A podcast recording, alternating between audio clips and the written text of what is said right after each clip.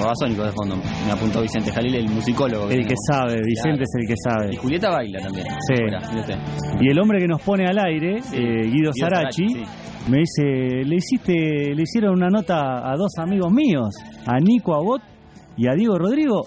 El Pero ¿por hombre, qué, ¿por qué no vino acá? el hombre de la Madrid, sabía todos los secretos. O sea, si están escuchando todavía los muchachos, vamos a contar un par de intimidades de la vida de Sarachi y sus amigos en la Madrid. Oh, mire usted. Sí, sí, sí. No dijo nada, se hizo el OPA, se quedó ahí calladito.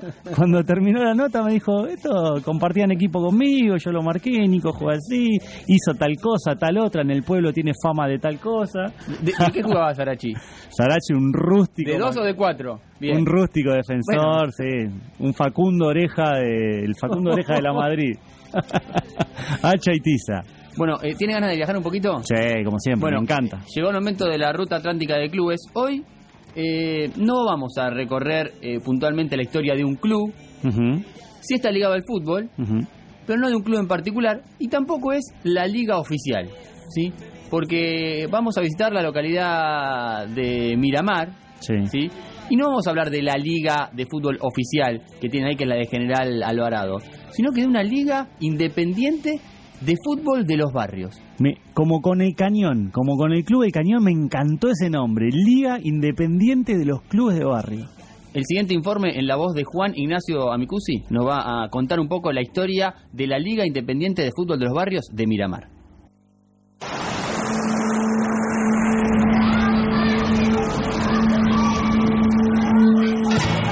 Ruta Atlántica de Clubes. Nos adelantamos a la temporada de verano. Te invitamos a recorrer la historia de los clubes En las localidades de la costa atlántica bonaerense. Trae sombrilla, mate y reposera. La historia sin y a la vuelta de la playa vamos a jugar. la cima inalcanzable conquistar. Ruta Atlántica de Clubes. Este es el camino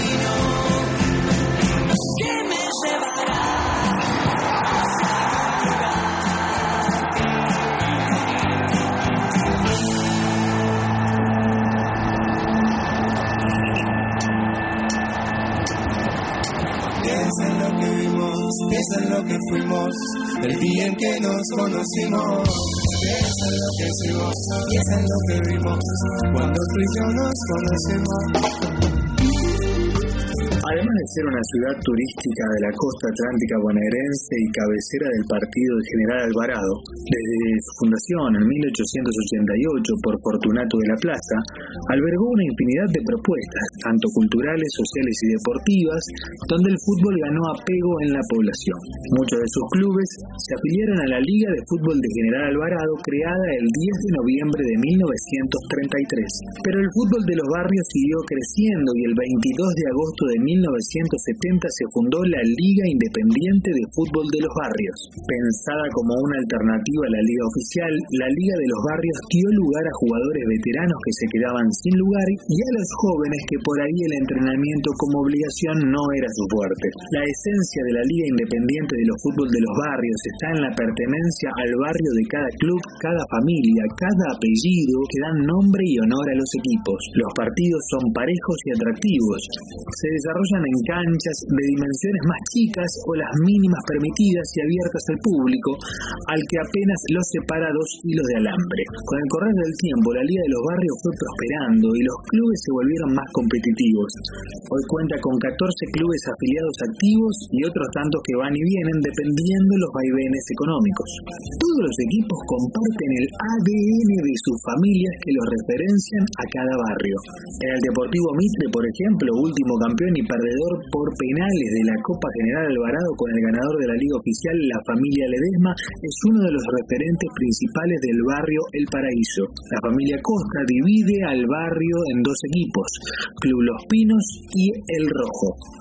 En el barrio Parque Mar encontramos al Club Juventud donde la familia Lucero está siempre presente y en Parque Mar Fútbol Club donde la familia Dorado son los sostenes fundamentales. Juventud fue campeón de la Liga Oficial en dos ocasiones. En el barrio Las Palmas están el Club Las Palmas y el Club Racing. En Las Palmas trabajó siempre la familia Carrá y en Racing la familia Puebla. El populoso barrio Carosito, u Oeste, tiene dos clubes, Carosito con las familias Chuliver y Brivio y Alvarado con las familias Párraga y Cabrera. No muy lejos de ahí encontramos a la familia Aranguis del barrio Belgrano con el Club Los Andes. Un caso peculiar es el Club 2 de Abril, nacido de una asociación de taekwondo donde sus integrantes quisieron dejar las artes marciales por la pelota. En el barrio Azucena está el club con el mismo nombre, con los Rodríguez a la cabeza. Y de la localidad de Mar del Sur proviene otro club homónimo donde todo el pueblo es parte de la familia Cabaña. Y otros dos clubes con muchísima historia en la Liga Independiente de Fútbol de los barrios son San Martín, multicampeón doméstico, y Boca Juniors, que formó parte de la liga en toda su historia. Ameno y con fuerte sentido de pertenencia al barrio que los nuclea. Así es la Liga de los Barrios, donde se juega el fútbol independientemente por amor al deporte.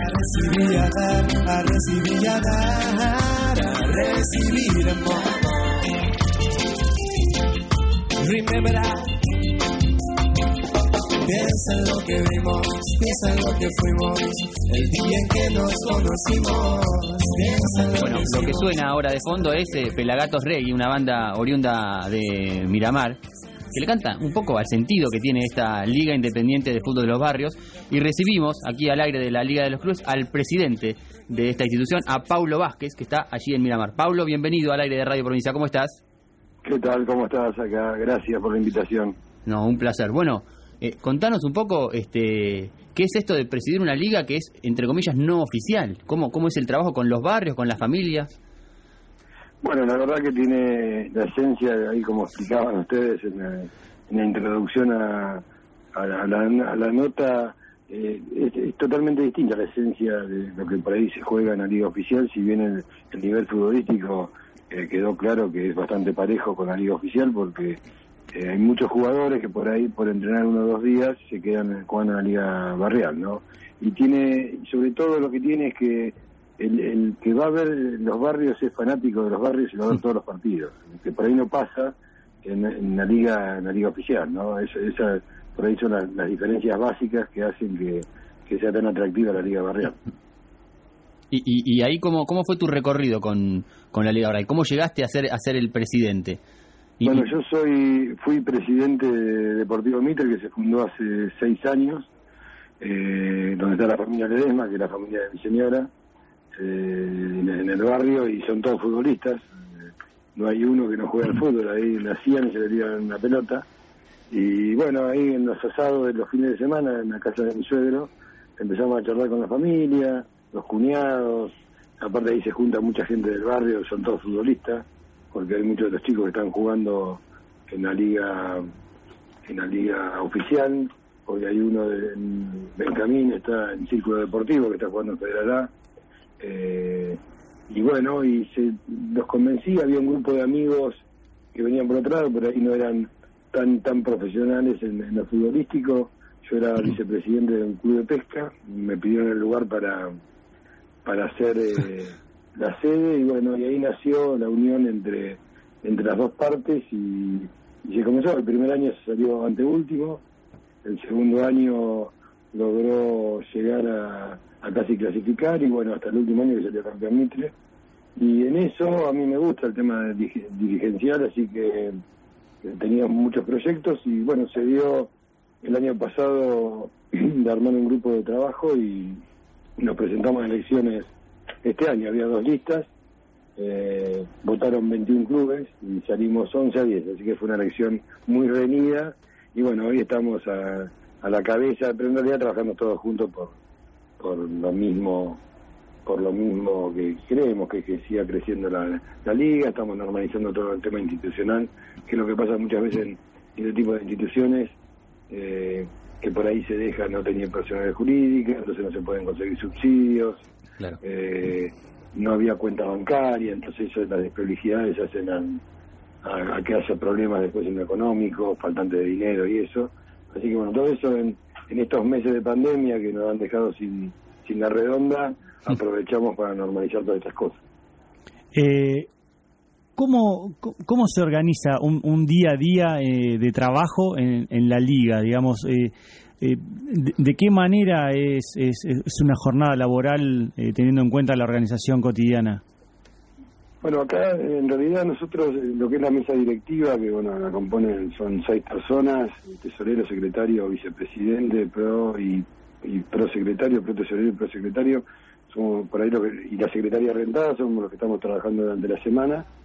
Eh, en un año normal, los lunes, bueno, ahora seguimos teniendo esas reuniones, lunes, a veces agregamos una del jueves, se hace la reunión del consejo donde se deciden las cosas, se van presentando los proyectos. Uh -huh y después se toma la, si hubiera partido eh, se van tomando las decisiones con respecto a cómo viene la fecha si hubiera habido algún problema eh, los sábados es el día donde van los clubes a pagar los árbitros eh, también hacemos reunión ahí y después los domingos es a ir a todo pulmón porque esto acá cada dirigente pone plata de su bolsillo acá te imaginas que sí. es muy muy muy humilde y ahí hay que ir a, a marcar las canchas, acá no hay empleados, eh, hay muchos clubes que el mismo que el central es capitán, presidente y, y, parquero de la, de la cancha, ¿no? Eh, es todo mucho pulmón y por eso tiene tanto tanto de amor, ¿no? Eh, creo que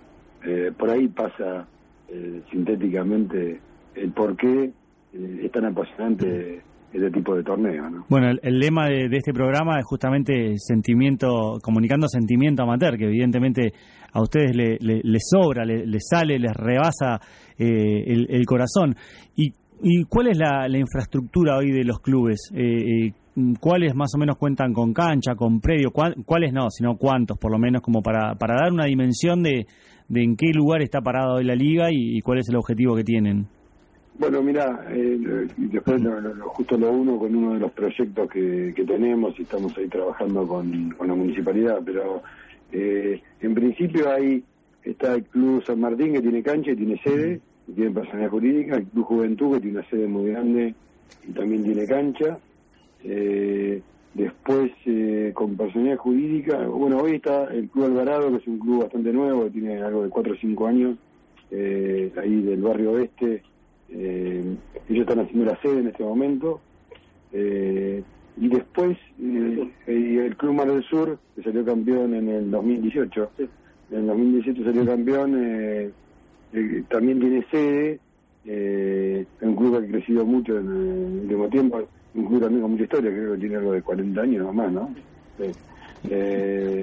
así que, eso, y tiene personalidad jurídica también, y después los demás clubes somos eh, protoclubes, ¿no? Eh, intentando, ahora estamos con un proyecto ahí trabajando con la Secretaría de, de Deportes para, primero para terminar la personalidad jurídica de, de la liga y, y, hacer todo junto también con los demás clubes, o sea que para que todos los clubes tengan personalidad jurídica, primero para normalizar que creo que institucionalmente se lo deben y, y para conseguir recursos, porque sin recursos no se puede crecer. Decime, Pablo, por favor, quién es el que te apuntala a los clubes y, y su y su veracidad que veo que hay un apuntador. Tengo acá a mi compañero, un referente acá de Mar del Sur y, y dueño de una radio FM que nos da el lugar también. Tenemos un programa de radio que inauguramos hace para el espacio gratuito para hacer un programa informativo de la liga, era un proyecto que teníamos y bueno, lo comenzamos a hacer, así que estoy probando también de locutor con el vicepresidente, otro caradura, Hugo Valladares, y bueno, estamos eh, intentando aprender y más que nada difundir y informar, que creo que los chicos cuando van a la cancha lo que quieren es que después la familia eh, que la familia pueda escuchar lo que hicieron el fin de semana, cómo jugaron y comentar. Hoy, como no hay fútbol, estamos contando la historia de los clubes y, haciendo reportajes. Hubo un caso ahora de un de un dirigente, de, que un histórico que jugó toda la vida, Oscar de Tejada, hizo una colecta y juntaron 8 mil dólares para una operación que estaba, estuvo a punto de, de dejarnos y se logró y hoy hicimos un reportaje, una alegría bárbara. Así que bueno, son las cosas que te van dejando, ¿no? El fútbol, eh, y creo que estamos para eso, ¿no? En, en, la vida estamos pasando, pasamos para eso, para dejar algo y estos recuerdos que son imborrables, ¿no? Salir campeón, un partido, la juntada, los viernes se acostumbran, jueves los viernes los clubes todos hacen una choriciada para, para los muchachos, tomar una cerveza, viste que también siempre viene bien refrescar el espíritu. Y la garganta. Así que, bueno, más o menos esa es la idea. Cada, cada club tiene eh, la lista de buena fe que presenta de 30 jugadores. Eh, este año, el año que viene, la idea es agregar eh, fútbol ahí en combinación con la liga oficial. Vamos a ver si, si lo logramos, pero está bastante avanzado. Fútbol infantil, lo que era cebollitas, los baby fútbol, perdón, lo que era el baby fútbol eh, para los más chiquitos, así que los barrios empezaría con el tema del fútbol infantil. Y después hay un hay dos proyectos con el tema del fútbol femenino eh, que ahora está creciendo exponencialmente, que uno es o armar una selección de, de la liga y jugar en la liga oficial, si se arma bien la liga oficial, o si no, armar un campeonato eh, de, de la liga de los barrios femeninos también, ¿no? Paulo, eh, hablando un poco de, de tu historia, eh, ¿en dónde jugaste? Eh, porque me imagino que a- habrás tenido un recorrido por alguno de estos clubes que nombraste en algún momento. Bueno, tal vez yo sea el menos futbolista de todos. Pescador, el tipo es pescador.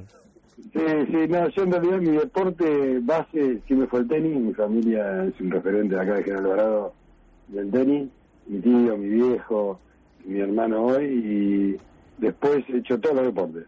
Y fútbol jugué eh, un tiempo en Atajé en Mar del Sur, justamente acá, venía a trabajar cuando tenía 18 años, después en- también un tiempito, justo hoy hacíamos un reportaje, un histórico de Juventud de Parque Mar, me acordaba, hoy tiene 60 y pico años, yo tengo 53, me acordaba ahí de Central, yo era chico, fui a atajar también algunos partidos de la juventud, y después me habían convocado, que estuve fichado ahí en Barracas de 9, así que ahí el, el Búfalo Funes, pero también muy, muy poquito, porque yo... o sea, Pero para, ¿hiciste algún gol, Paulo? ¿Metiste algún eh, gol?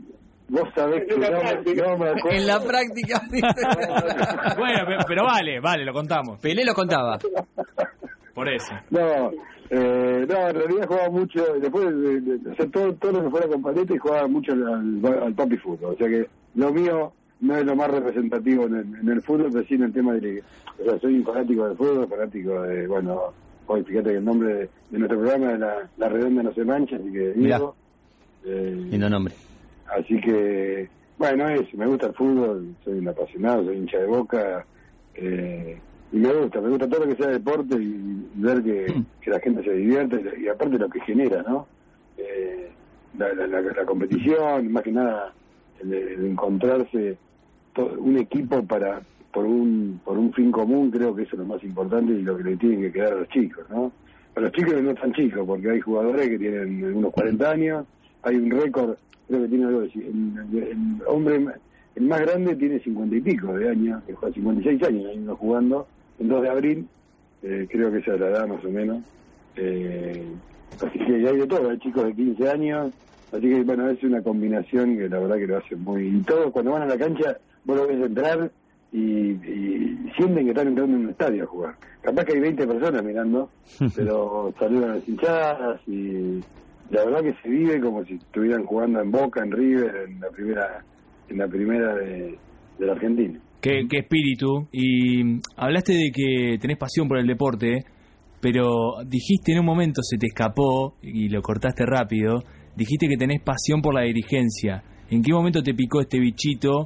Y, y si fue de muy joven, porque uno quizás cuando empieza a jugar, cuando uno es joven, dice, no, yo juego, y no, no piensa en el futuro a largo plazo, decir, bueno, voy a ser dirigente de un club, voy a ser presidente de una liga. Pero ¿cuándo te picó a vos el bicho? ¿Sabías desde chico que podías llegar a ser dirigente? Mira, no sé si de chico, lo que sí te puedo decir es que eh, en lo comercial no me ha ido tan bien y tal vez porque he manejado mi comercio pensando como si fuera en un club, ¿no? Siempre digo lo mismo, tal vez si hubiera sido más comerciante, hoy no sería dirigente y, y estaría mucho mejor económicamente, ¿no? Eh, creo que ahí, me, yo, o sea, tuve, eh, y tiene que ver creo con el fútbol, ¿no? Tuve boliche bailable durante 11 años y después con el tema gastronómico y eventos, también trabajando de noche otros 10 años, ya que tengo más luna que... más noche que la luna. Eh, Paulo, te lo tengo que preguntar, ¿cómo se llamaba el lugar bailable? Eh, era Anaquena, eh, Anaquena y tenía después dos, dos locales más, también tuve otro en el centro, pero el fundamental, más conocido fue Anaquena. ¿eh? Turbio, turbio, eh, era turbio. Sí, no, eh, eh, hubo- no, el primero en Aquina sí porque era bien rock and rollero. Eh, muy, eh, muy, yo tenía ganas porque, es más, en el segundo Anaquina que era bailable, tenían tres locales en realidad, eh, llevamos bandas como fue Papo, Ratones Paranoico, La Versuit, Bien. eh, Picante, picante. eh, sí, sí, sí, sí, Bulldog, eh, era dos minutos, me parece, el Bulldog era cuando se para dos minutos, sí. Sa- sa- me encanta que el apuntador sabe todo. Me encanta. No, no, porque aparte que la radio FM, de paso le hacemos publicidad, FM Comunitaria de Mar del Sur, es todo rock and roll acá. Claro. eso me encantó cuando pusiste el tema ahí de, de los chicos de Miramar, de, Pelagatos. de, de Rey, sí, que, bueno, esta, esta- esta radio está dedicada a eso, que está bastante perdido el, el rock en la radio y hay una FM dedicándose a pasar eh, esta música que, bueno, a mí me apasiona, ¿no? Eh, así que dentro del fútbol, creo que la mejor mezcla de rock and roll con fútbol, creo que es lo mejor que puede pasar. Es cierto, es cierto. Y justamente con eh, tan en boga hoy tantos otros ritmos y se ha perdido el, el rock and roll, Pablo, la verdad. Acá te, te está hablando un, eh, un reggaetonero, por No, eso dice no, que está, soy- que está en boga, qué sé yo. Fanático de distintos grupos de rock nacional. No, es Aquí en reggaetonero. La Plata te contaba. Se dicen bandas. Es reggaetonero, Bandas. Pablo, es reggaetonero. bandas, Pablo. Vos me, me sabrás entender y la gente también. Acá en La Plata te cuento, Pablo, que tenemos mucho mucha cultura rockera. Acá tenemos un bajista, eh, un compañero nuestro, un columnista bajista de una banda que se llama Los Años Rojos. Te proponemos que lo escuchen. Y dale, perfecto. Y te contamos, bueno, tenemos aguazones, tenemos estelares, tenemos una cultura tremenda, Sí. virus, Los redondos, virus. los redondos. Claro. Bueno, debe- debe ni hablar, palabras mayores. Es, es palabra mayor, la, la verdad que, que, que es muy buena. Y volviendo, porque nos fuimos por, la, por las ramas, la nos fuimos eh, a a otro lugar, a otro espacio. Volviendo a, a esta situación de, de ser presidente de, una liga, ¿cómo convivís con esto y con tu, con tu día a día? Justamente mi compañero te preguntaba cómo es la planificación de un día a día, pero ¿cómo es tu planificación personal de un día a día siendo dirigente y teniendo que hacer muchas otras más cosas? Porque todo esto es amateur. Sí, bueno, en realidad no tengo horario fijo en, la, actividad hoy que estoy desarrollando, así que hoy estoy eh, dedicándome a lo que fui aprendiendo de oficios, así que estoy, así que tengo tiempo para organizarme, no, no, no tengo problema, pero te lleva tiempo, sí. Pero hoy, viste, con el tema de los teléfonos, y creo que, que siendo inteligente uno se puede organizar, y aparte que tengo ahí también gente alrededor también trabajando, no, no soy el único y eso es lo bueno, ¿viste? Cuando hay gente que te apoya y también le das lugar para que, que se puedan desarrollar como, como dirigente y que sean parte también de los cambios que estamos intentando hacer dentro de la liga y, y es la única manera, porque si uno se pone en la cabeza y dice yo voy a hacer lo que yo quiero, yo lo que sí, a veces soy medio atolondrado, voy para adelante y, y por ahí en algunas cosas soy de prolijo, pero siempre hay alguno ahí intentando eh, eh, marcarte la cancha y está bien y uno lo tiene que aceptar. Eh, mientras que sea con buena onda, todas las críticas constructivas hay- uno las tiene que escuchar y una manera de, de ir mejorando y creciendo. Eh, pero no, los tiempos, hay tiempo, hay veces que te, bueno, te, te enloqueces, pero cuando lo haces con ganas no, no te das cuenta. Hoy, hoy nos vinimos para Mar del Sur a las 2 de la tarde, todavía estamos acá con el tema de la radio y lo hacemos con ganas y mientras que salga más o menos bien, nos escucharon como creo 15 personas. Estalla en risa el ayudante. ¿Cuántos habitantes tiene Miramar?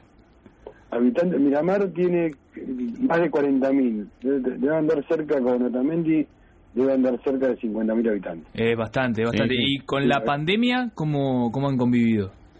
No, y, eh, y el arranque yo creo que el pedo tuvimos los primeros 20 días que el COVID estaba todavía en China, engordé como 7 kilos, tuvimos que cerrar en casa y después, claro, una locura. Birra y rock and roll. Claro, cuando vino el COVID estábamos todos locos y salimos todos y nos contagiamos, que fue lo que pasó. ¿no? Eh, pero bueno, eh, la verdad que uno se lo toma, se lo tiene que tomar así con, con un poquito de sorna porque Para si no llorar. loco. Creo que dentro de 10 años cuando contemos lo que lo, lo que vivimos va a ser una locura, ¿no? Porque lo del fútbol, nosotros pensábamos que el fútbol iba a haber, yo estaba, me hinchaba las pelotas con la, la municipalidad y prometía que iba a haber, aunque sea en octubre íbamos a arrancar, y nunca pensábamos que esto se iba a hacer tan largo, ¿no? Eh, los chicos desesperados hoy están jugando en todos lados, ¿no? Por más que digan, eh, están jugando en todos lados, pero bueno, eh, creo que hoy depende ya de, de, de cada uno que se cuide y bueno, y esperar que llegue la vacuna lo antes posible. Y para ir cerrando, Paulo, eh, eh, es llamativo, digamos, una liga independiente eh, de, de barrios. ¿Ustedes se, se sienten diferentes, digamos, sienten que están construyendo desde un lugar diferente a- al habitual, que son las instituciones, un club que afilia, eh, una liga que afilia a clubes? Eh, ¿Sienten que están, que están haciendo algo distinto?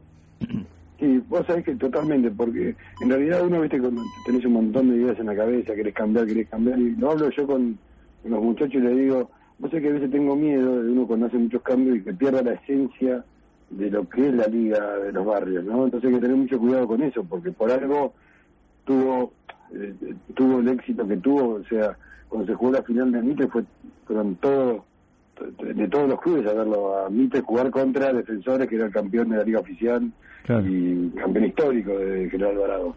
Eh, entonces, viste, hay que tener cuidado, hay que seguir manteniendo, por eso el tema de este, este año hicimos algunas cosas en lo social, viste, nos movemos con ese tipo de cosas, ojalá tener más recursos para hacer más cosas, pero hay que estar, hay mucha idea de seguir manteniendo esa parte bien de barrio y que el club pertenezca al barrio, por eso las familias, ¿no? Claro. Eh, creo que eh, cuando uno dice una familia se piensa en 6 7 personas, no, son familias que por ahí son 120, 130, Sí. eh, porque son sobrinos, nietos y son todos fanáticos de los clubes. ¿no? En la liga oficial vos tenés algún, por ejemplo, Once Unidos, que hoy es un club muy importante, salió campeón varias veces. Eh, Once Unidos salió de la liga de los barrios. El Santo del Oeste, también, que es un club que creo que también salió campeón, hoy está en la liga oficial, salió de la liga de los barrios. Eh, no me acuerdo algún otro que también han, salido de la Liga de los Barrios, otros clubes que hoy están, que han ido a la Liga de los Barrios y, han vuelto, han, jugado en la Liga Oficial y han vuelto.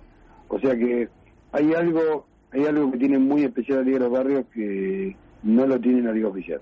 Y esa es la parte que uno tiene que lograr que siga progresando, creciendo, pero no perder la esencia y es la parte más difícil, ¿no? Y el orgullo que debe ser también eh, la, la identidad de cada barrio con, con su club.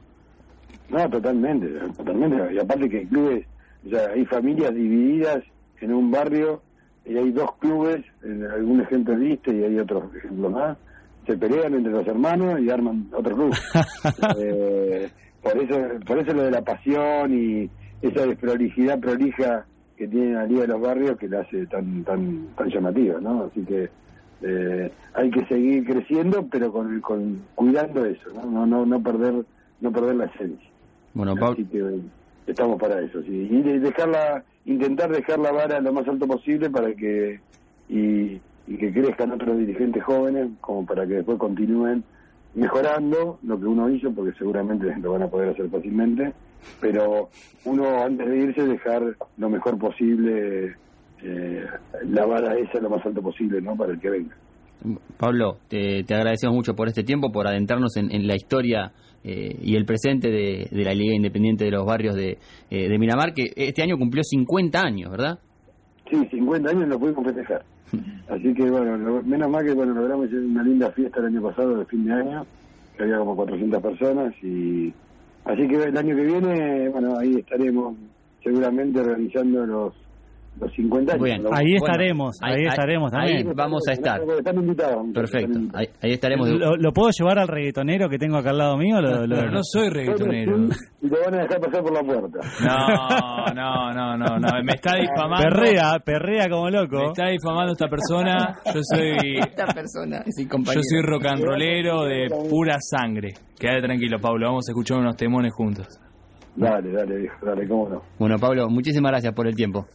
Dale, no, gracias a ustedes. che. Muchas gracias. Gracias a ustedes. Ahí estaba, Pablo Vázquez, presidente de la Liga Independiente de los Barrios de Miramar. ¿sí? Nosotros nos vamos a una tanda y enseguida seguimos con más aquí en la Liga de los Clubes.